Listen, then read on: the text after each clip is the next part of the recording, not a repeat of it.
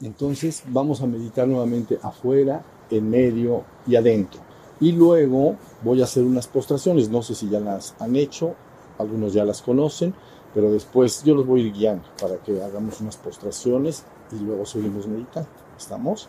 Bueno, entonces acuérdense, simplemente vamos a cerrar nuestros párpados, hacemos la respiración dulce y tranquila y empezamos a sentarnos en la conciencia. Y entonces la conciencia empieza a dirigirse al exterior.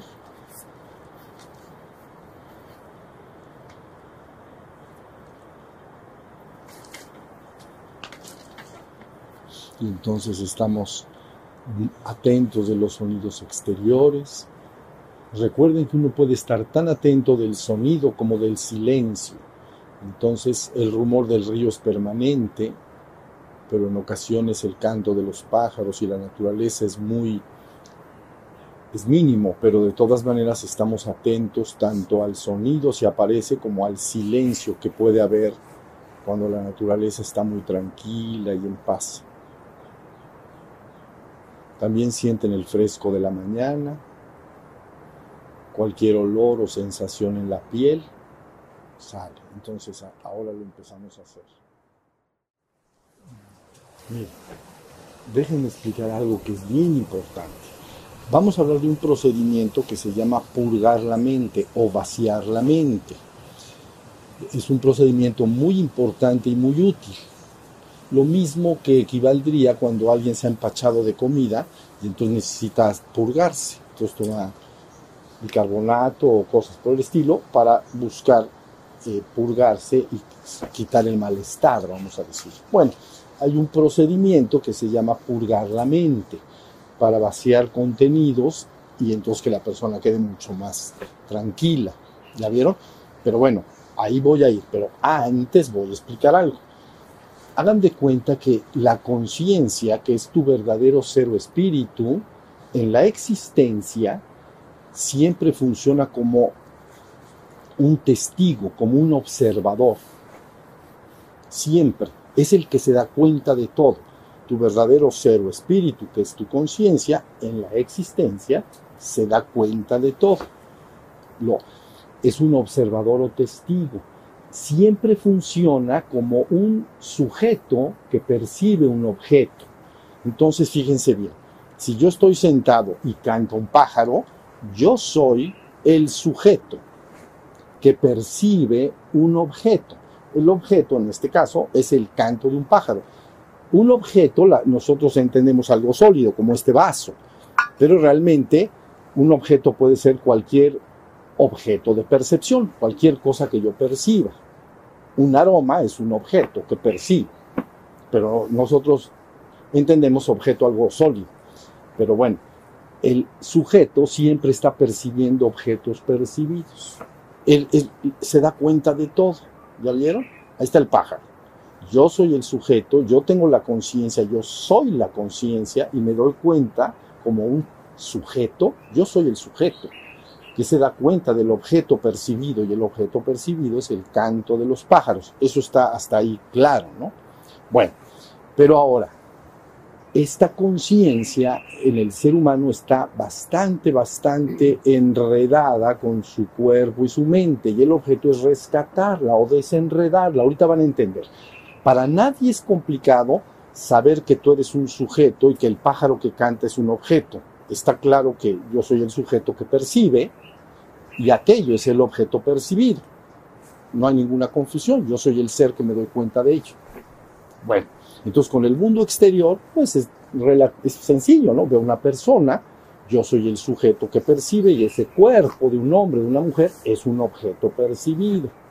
Y así sucesivamente. Entonces, el hombre está bien desenredado del mundo que le rodea, o sea, sí puede ubicarse como el sujeto, como la conciencia, y que aquello son objetos que estoy percibiendo. No, hay, no hay confusión en esto, es muy sencillo. Bueno, Luego nos tenemos que ir a la al cuerpo. Entonces, en el cuerpo es bastante sencillo también que las personas puedan, cuando una vez que les dices que él es el sujeto y el cuerpo es un objeto percibido, porque lo puedo percibir, está aquí sentado. Yo me doy cuenta que el cuerpo está aquí sentado. ¿Ya vieron? Si estuviera de pie, yo me doy cuenta que el cuerpo está de pie. Yo soy el sujeto que percibe y el cuerpo sentado es el objeto percibido. Pues eso está, te digo, ponte atento de tu cuerpo, ¿cómo está? Ah, lo, está sentado. Entonces yo soy la conciencia que se da cuenta. ¿Ya vieron? Luego pasamos a las sensaciones del cuerpo. Y entonces también el hombre, si se lo dices, es fácil que, que se dé cuenta. A ver, hace frío o calor. Entonces él dice, es lógico a través del cuerpo, pero la sensación es frío o calor. Entonces la conciencia dice, hay frío.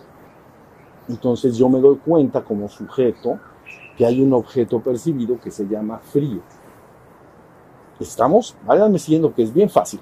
Y si hiciera calor, yo soy el sujeto, yo soy la conciencia, y lo que percibo es calor.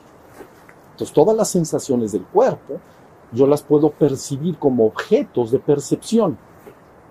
En cierta manera, externas a mí mismo, porque si tengo sed, yo soy el sujeto y lo que percibo es que tengo sed. La sensación es sed, la sensación es hambre, la sensación es dolor, la sensación es placer. ¿Sí vieron? Pero tú sigues viendo que tú eres la conciencia. Entonces empiezas un proceso que llamamos desenredarlo. Es decir, que la conciencia, el que se da cuenta, no esté tan metido en el cuerpo y sus sensaciones que no logre darse cuenta que él es el sujeto que percibe el objeto. Me estoy explicando lo que quiero decir, porque tú quieres rescatar al sujeto. Tú quieres recuperar al ser que tú eres, a tu conciencia. Darte cuenta que tú eres ella y mientras esté enredado con algo, está completamente enredado, no me estoy dando cuenta bien. ¿Ya vieron? Del exterior ya dijimos que es una cosa natural ya para el ser humano. En el cuerpo ya estamos viendo que cada vez que yo sienta, a mí, que, que yo perciba mi cuerpo, el cuerpo se convierte en un objeto de percepción. Es como está ahí sentado, está parado, está recostado, ¿Y qué está sintiendo? Ah, pues está sintiendo sed, hambre, dolor, placer o lo que esté sintiendo. Pero yo soy la conciencia, ¿ya? Entonces ya me estoy desenredando. El acto de desenredar al ser es que lo saco, lo convierto en lo que es, en la existencia, un testigo.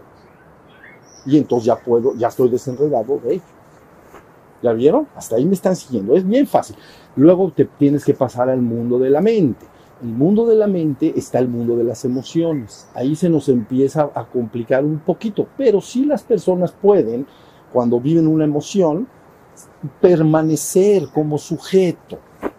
Entonces digo, por ejemplo, hay personas que cuando llegan a un lugar hay, hay mucha gente, se sienten, por ejemplo, avergonzadas, les, les da pena, pues. Entonces sienten, les da pena. Y entonces, porque les impresiona que haya mucha gente y voy a entrar, todo el mundo me va a ver ya viste, pero tienes que entrar. Y entonces cuando vas caminando, puedes permanecer como sujeto que percibe un objeto que se llama pena. ¿Está la pena ahí? ¿Qué pena tengo? ¿Ya vieron? Qué feo se siente. Y ahí voy por en medio de todos. Pero yo soy el sujeto que percibe el objeto llamado pena. Me estoy esa emoción. Igual puede ser miedo, Igual puede ser alegría, tristeza. Yo puedo desenredar y mantenerme desenredado delante de esa emoción. Es verdad que si la emoción creciera mucho, mucho, verdaderamente me invade. Vamos a poner una emoción que me puede invadir, es el, enojo, cuando las personas se molestan por algo y se encolerizan, vamos a decir. Entonces, un enojo menor, así de como dicen por ahí, estoy medio enchilado, entonces sí lo puedo observar digo, ahí estoy enojado, siento enojo ante una persona porque me hizo algo, lo que sea, ¿no? Pero no me he enredado con ello, yo me doy cuenta que está el enojo. Si ese enojo creciera gigantescamente, técnicamente me posee, posee toda la conciencia. Y entonces no estoy enchilado, estoy súper enchilado y ya todas mis acciones ya son el enojo actuando. He dejado de estar consciente como sujeto. ¿Ya vieron? El enojo me dominó, me poseyó completamente porque estoy enojado. El tiempo que esté enojado, hago cosas en concordancia con esa emoción. Pero sí, hasta ahí va.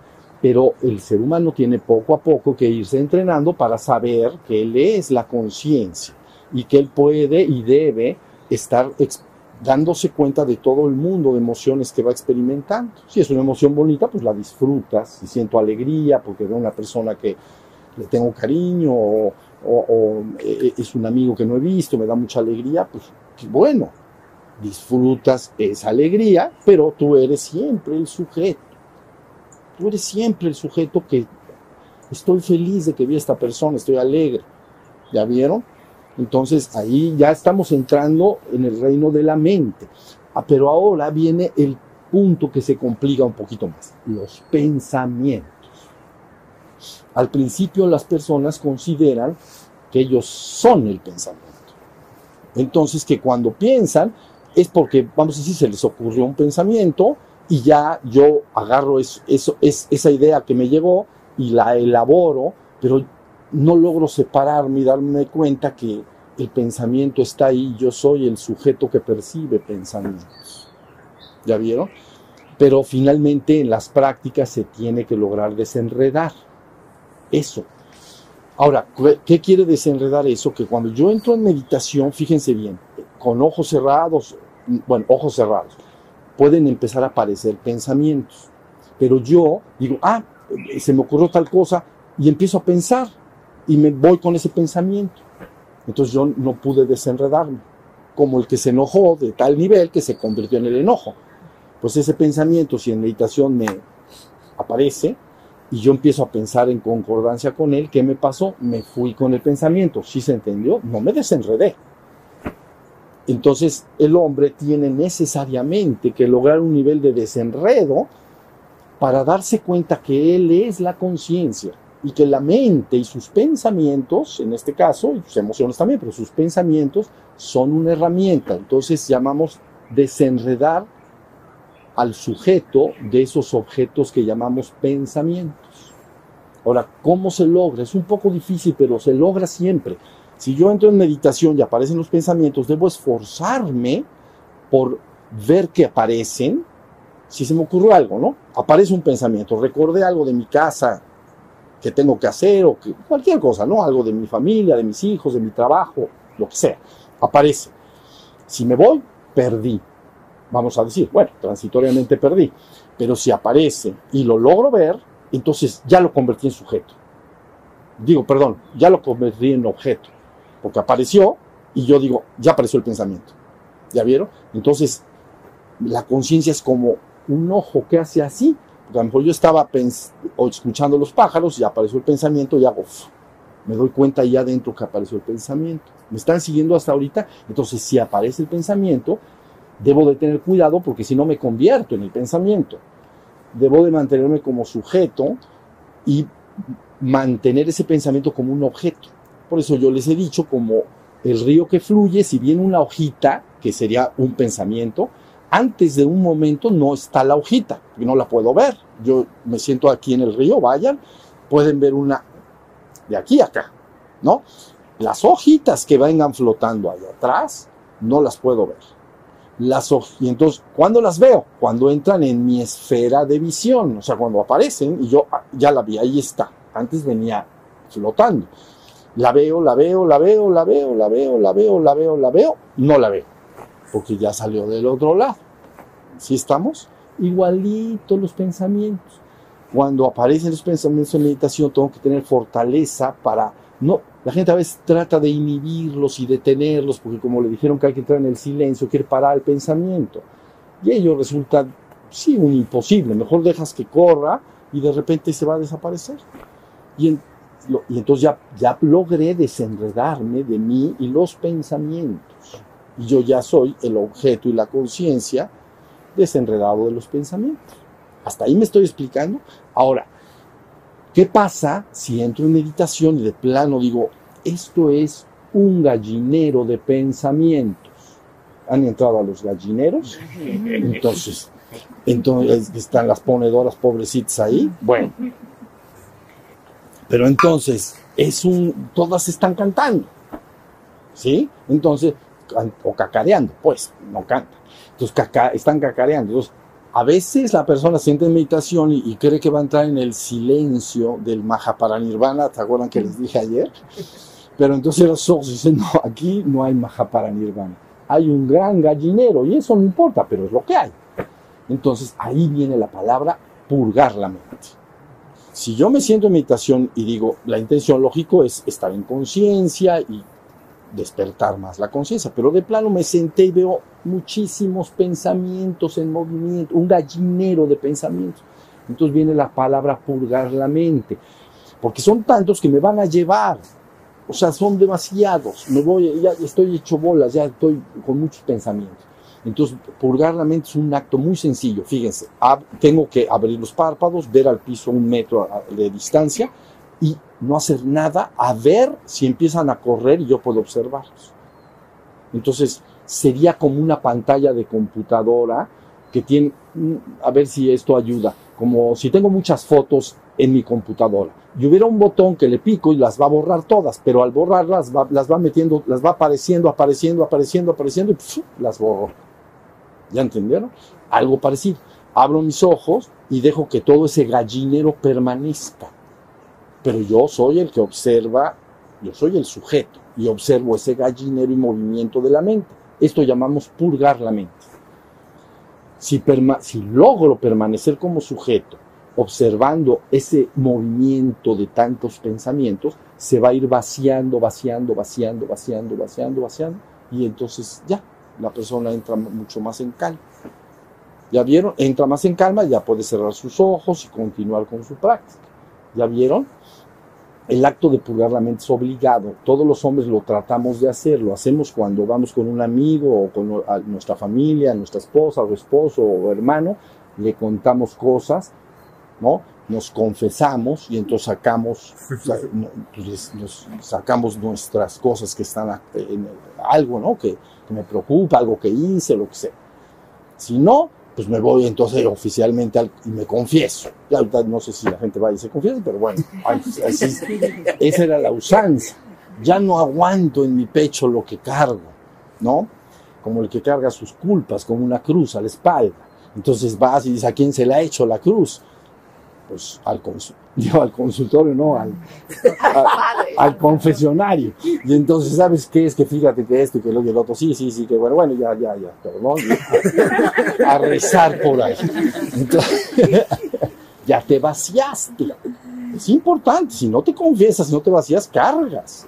Cargas tus culpas como una cruz a la espalda. Por eso es bueno pedir perdón, saber ser humilde. ¿Ya vieron? Cuando haces mal, vas con la persona, oye, ¿sabes qué? Darle mal, ya me descargué, ya me, liberé de eso que me está molestando. Entonces, ya sea, ya sea con un amigo, con la familia, ¿no? En las, en, las culturas antiguas, parece ser que los ancianos o la comunidad se sentaba así como estamos ahorita en rueda y se confesaban unos a otros. Entonces podría alguien decir algo así como, Oye Juan, ¿te acuerdas del burro que se te perdió? Lo vendí yo.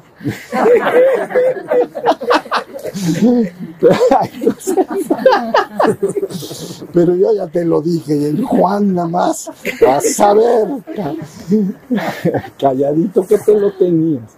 Pero bueno, ven, se confesaban, las comunidades se confiesan, oye esto, oye el otro, porque es un acto necesario y entonces vaciar los contenidos para que no se acumulen ahí, ¿no? Si no son torturas, se llaman los tormentos de la memoria, ponerse a salvo de los tormentos de la memoria. Entonces la gente a veces carga muchos tormentos, los hombres varones más que las mujeres. Las mujeres se aguantan bien poquito.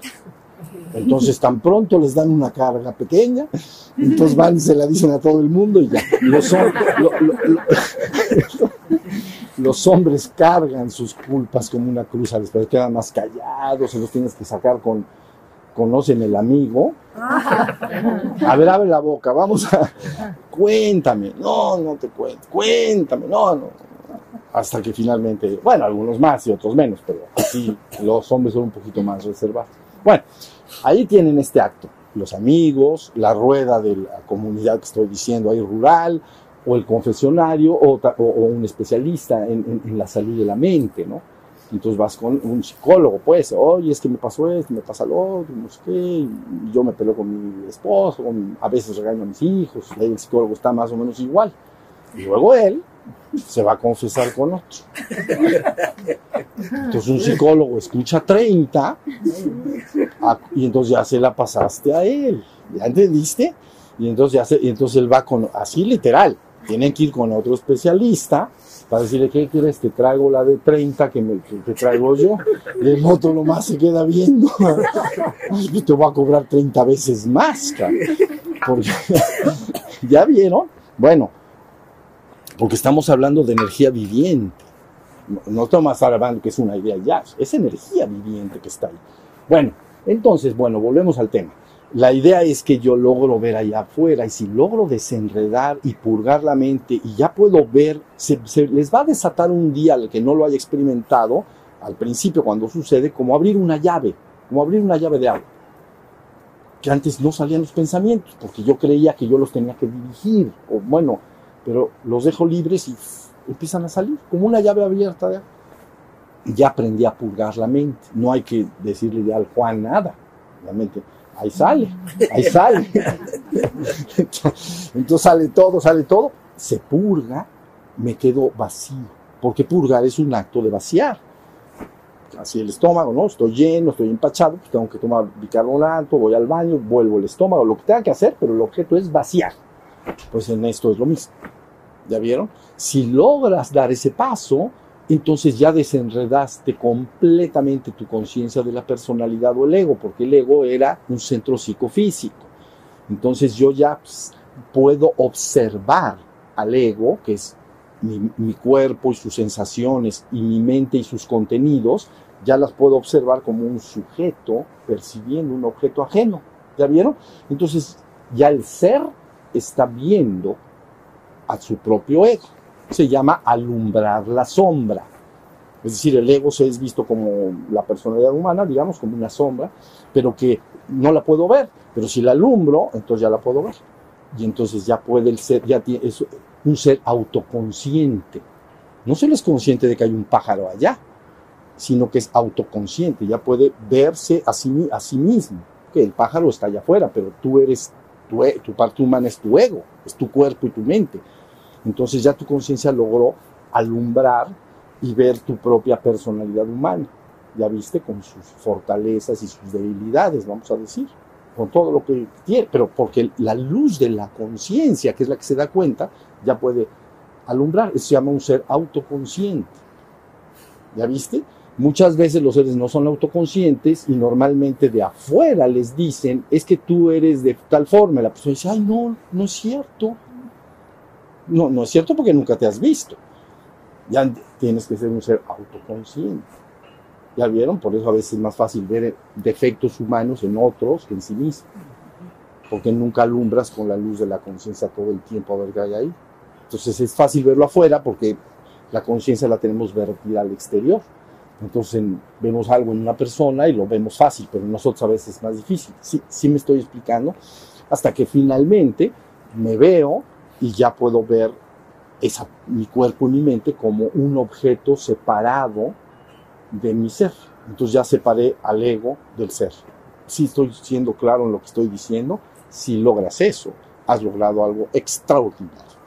Porque ahora sí ya desenredaste a tu ser. Lógicamente ya ese ser ya buscará puri- purificar al- a lo que llamaríamos el ego, a la mente, ¿no? Como hay emociones y cosas ahí que nada más me hacen sufrir, las elimina, las purga, las quita y se queda con lo más valioso y se lo lleva al, se lo lleva al cielo, pues. Ya vi lo que decíamos ayer, las energías obscuras como producen sufrimiento a mí y a los demás, tan pronto las ves, te das cuenta que producen sufrimiento a ti y a los demás, entonces lo purgas, lo eliminas, no lo alimentas. Entonces desnutres tu parte humana indeseable, porque te hace sufrir a ti y a los demás. Conservas lo luminoso, y es lo que nosotros hemos llamado las emociones espirituales del ser. Eso lo conservo. me lo puedo llevar, porque se dice los tesoros que el Señor tiene guardados para ti en los cielos. Lo otro hay que purgarlo. Y eso se enseña en las tradiciones, como tienes que pasar por el purgatorio si quieres ir al cielo. ¿Cómo voy a ir al cielo con todos los contenidos estos indeseables del ser humano? Hay que purgarlos primero. ¿Ya vieron? Pero ante todo, los tengo que ver. La gente no tiene autoconciencia, entonces los juicios se los hacen de afuera. Solo el hombre que despierta puede verse a sí mismo y decir, no, pues sí, tengo esto, tengo lo otro. Ve sus fortalezas y ve sus debilidades, ¿ya viste? Sí me estoy explicando hasta acá. Entonces el objetivo es despertar al ser, número uno. Fíjense bien, despierto al ser, ya me desenredé de la personalidad, ya tengo conciencia de mi propio ser pero mientras estoy en el mundo veo que mi mundo, que mi ego o mi mundo emocional y mental tiene ciertas cosas que no son deseables y viene todo un proceso llamado purgación para poder construir adecuadamente mi cuerpo de luz. Porque los cuerpos de luz que, que tienen impurezas se les llaman cuerpo de luz impuros. Se asemeja a un diamante que estuviera lleno de carbón, carbones. ¿No? Los diamantes valiosos no tienen carbones. Un, diamante grande, bonito, sin nada, ni un carboncillo, es muy valioso. Pero si está el 80% lleno de carbones, está, está impuro, no vale nada, pues. Es un diamante muy contaminado de carbones que no se han fusionado para crear el cristal. Igualito con esto. Entonces, los seres humanos en promedio tienen cuerpos de luz impuros, parte luz y parte sombra. ¿Cuál es el objetivo? Despertar, ver esas obscuridades o carbonos y luego eliminarlos y me quedo con el diamante purísimo. Y entonces ahora sí la ascensión está al alcance de la mano, porque la ascensión implica que no haya contenidos indeseables del eje. Llámesele vanidad, llámesele egoísmo, ya todo, todo, todo lo que nosotros ya lo sabemos que no son cosas bonitas. Se quitan y entonces ya ahora el cuerpo de luz resplandece. Y entonces eso sí ya está listo para su ascensión. Esa persona ya está lista, ya despertó y ya se le llama construir su cuerpo de luz, o yo diría purificar los cuerpos energéticos hasta que quedan perfectamente limpios y luminosos. Por eso se hacen muchas prácticas de purgación, de prender fuego. ¿Sí me estoy explicando hasta acá? Entonces, bueno, esa es la idea. Entonces, insistan en sus prácticas cuando en meditación en la casa. Ahorita estamos tratando de vivir lo que más podamos, pero se van a marchar a su casa, cada quien tiene su casa y tiene su vida, ¿no? Entonces, allá en tu casa, allá en tu vida, trata de ver hasta qué punto en meditación entras en el silencio. Y si no entras en el silencio, no te debes de preocupar trata de poder observar los pensamientos cuando aparecen y desaparecen, no que te vayas con ellos. Si lo, si lo logras, entonces ya hiciste algo extraordinario, ya desenredaste totalmente tu ser. Ya viste, tu ser de tu parte humana ya está bien desenredado. Están ligadas porque estás en el mundo, pero ya la lograste separar. ¿Ya viste? Antes estabas identificado creyendo ser el cuerpo y la mente, el ser humano, crees ser eso pero cuando te despiertas y te desenredas, ahora yo soy el ser y me doy cuenta de que tengo un cuerpo y una mente, pero yo soy el ser, yo soy la conciencia. Y, y, la mente y el cuerpo son herramientas de experiencia nada más, que se usan. ¿Ya vieron? Para tener esta experiencia que estamos teniendo. Hasta ahí, hasta ahí va la cosa. Bueno, purgar la mente, acuérdense, no lo olviden. El día que desaten la mente, se purga, en muy poco tiempo se vaciará se van los carboncillos que estamos diciendo y la, la persona queda sin una cruz en la espalda. Queda, se llama ponerse al corriente. ¿Ya viste? Pueden salir cosas ahí del pasado, no salen, salen muchas cosas, pero ya se purgó todo y yo quedo en claridad. Digo, yo sé que hay seres humanos que conozco y muchos están acá ahorita, que francamente de purgar no necesitan nada, son unos angelitos que se bajaron del cielo y todavía ni cuenta se dan pero pues bueno, se los digo por si alguno ve un carboncillo, entonces hay que quitar los carbones. Los, iba a decir una grosería, pero no. Carbones con otra palabra. Íbamos a catapiciar la, la letra. No, no. Bueno, Entonces levantamos nuestras manos, vamos a descansar.